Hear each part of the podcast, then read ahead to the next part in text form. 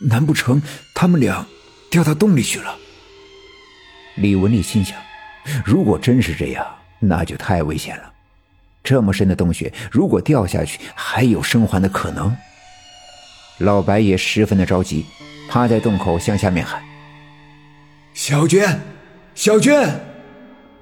喊了几声，并没有人回答，只能听见老白的声音在洞里回荡。喊声惊动了在村部院里休息的工人们，人们纷纷的赶了过来。这些工人白天用着先进的机器挖了大半天，天寒地冻的，也只挖了不算太深的一层浮土。可这个大山洞是怎么突然出现的呢？这些人都感到惊讶，窃窃私语的议论纷纷。老白喊了一阵子，没人回答，急得几乎流下了眼泪。文丽赶紧把他拉了起来，劝慰道：“哎，别别着急啊，别着急，说不定他们没掉下去，而是去了别的地方呢。我们在寺外找找再说。”老白一想，李文丽说的有道理，于是他们商量着兵分两路去寻找白小娟和刘玉梅。老白带着刚从小店里跑出来的小娟她娘和李文丽的媳妇儿。拿着手电筒四外的寻找，李文丽和几个热心的工人一起向着黑洞里照射搜寻。两个工人跑进院子里，扛出了一捆又粗又长的绳子。一个工人发动了吊车，把绳子的一端拴在了吊车的钩子上，另外一端顺到了黑洞的底下。一个年轻力壮的工人自告奋勇的要顺着绳子爬下去，查看一下洞底。他紧了紧裤腰带，伸手抓住了绳子，刚要向下爬，突然有人在人群外大喊了一声：“等一等，等一等，先别下去。”话音未落，一个人分开了人群走了进来，正是刘家镇的小分队长，我的爸爸。我爸手里拿着手电筒往里照照，转过头对李文丽说：“哎，先别着急下去。”你还记得王革命家的那个洞吗？说不定这个洞和那个一样，里边是很邪门的。李文丽着急的说：“可可这人凭空的没了，也也不能不找呀。”我爸爸皱着眉头想了想，突然眼前一亮，对李文丽说：“我家有张图，我这就回去拿来，没准啊用得上。你们先别着急下去，我这就回来。”其实我爸爸想到的。是那张我胡乱画的地图，因为自从看到大石碑后面那个黑漆漆的洞口的时候，我爸爸就感觉这很有可能像学校南面的树洞、刘耀宗家的枯井、王革命家屋子里的地穴一样，是我的画里那纷繁复杂的地下通道一样，是他其中的洞口之一。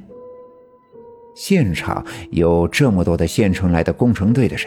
想必他们更能够看懂这张图，到时候有了地图的指引，下地洞里去找人就会容易很多，说不定还能解开很多未解的秘密。想到这儿，我爸爸安排了一个小分队员去找老郑。老郑专业打井出身，探个地洞什么的离不开老郑。安排好之后，便迈开步子，飞快地往家跑去。我爸爸跑到家的时候。我正趴在被窝里。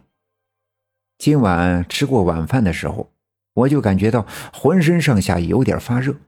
我奶奶摸了摸我的额头，便拿着凳子来到我们家西房檐下面，踩在凳子上，伸手摘下了一个挂在屋檐上的用线绳捆绑的小包。